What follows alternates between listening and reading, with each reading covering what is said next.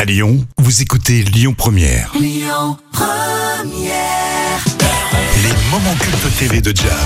Oui, les moments cultes de la télé préparés par Jam. Aujourd'hui, les guignols de l'info. Ah oui, je vous ai sélectionné des extraits sur la reine d'Angleterre. Ah, mais t'as raison, parce qu'en en fait, les guignols de l'info, c'était vraiment ça. Quand il y avait une actualité très forte, comme là, la disparition de la reine d'Angleterre, on voulait voir rapidement la parodie des guignols. Alors diffusée sur Canal+ de 1998 à 2018, au départ l'émission a commencé sous le nom Les Arènes de l'info. Et je me rappelle qu'il y avait un best-of euh, le dimanche aussi. hein. Et oui, c'est ça. Et ensuite, c'est devenu bien sûr les guignols de l'info. Alors Mhm. là, je vous ai choisi un florilège des séquences où les guignols allumaient la reine d'Angleterre et avec le prince Charles qui était représenté par deux énormes oreilles et rien entre les deux. On est en 1994. Hier, le prince Charles a défendu avec beaucoup d'énergie les fromages français.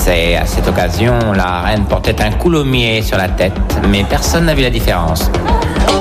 Bel hommage, Jam. hein. En tout cas, après les récents divorces à la cour d'Angleterre, Elisabeth II et Philippe d'Édimbourg forment le seul couple royal qui tienne depuis plus de 40 ans. Regardez, euh, il faut dire aussi que le prince Philippe euh, est dans le coma depuis 1954. je me souvenais pas qu'ils allumaient toute la famille, en fait. Ah ouais, personne n'y échappe. L'image du jour, c'est l'Angleterre avec la photo qui scandalise le monde entier. Le prince Charles avec un coton-tige.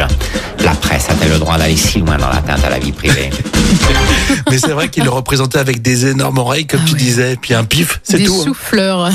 L'image du jour, c'est bien sûr Jacques Chirac et la reine d'Angleterre qui ont déposé ce matin une gerbe sur la tombe du soldat inconnu. Rappelons que la reine d'Angleterre, c'est ce personnage sans réelle fonction, purement symbolique, et qui est finalement à la charge de la nation.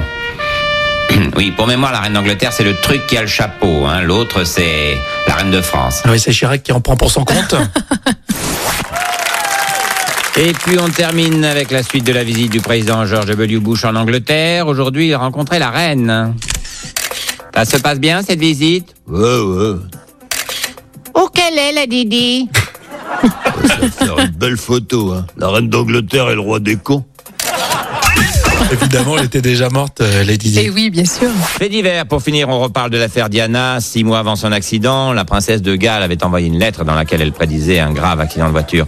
Prince Charles, euh, votre Altesse, une enquête s'ouvre sur les circonstances de la mort de Lady Di. Vous êtes inquiet Non, pourquoi Bah, L'enquête s'en- euh, s- s'orienterait vers un complot. On dit que la princesse était enceinte.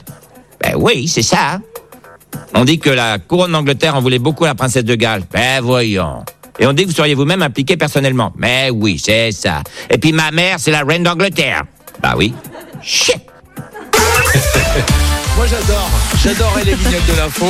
Et là c'est un bel hommage pour euh, la famille royale et euh, la disparition de la reine d'Angleterre. Belle sélection, euh, Jam. hein. Oui, on adore retrouver ces moments. hein. Hum. On est en quelle année, tiens Alors c'est un moment culte de 1994. Écoutez votre radio Lyon Première en direct sur l'application Lyon Première, lyonpremière.fr et bien sûr à Lyon sur 90.2 FM et en DAB+.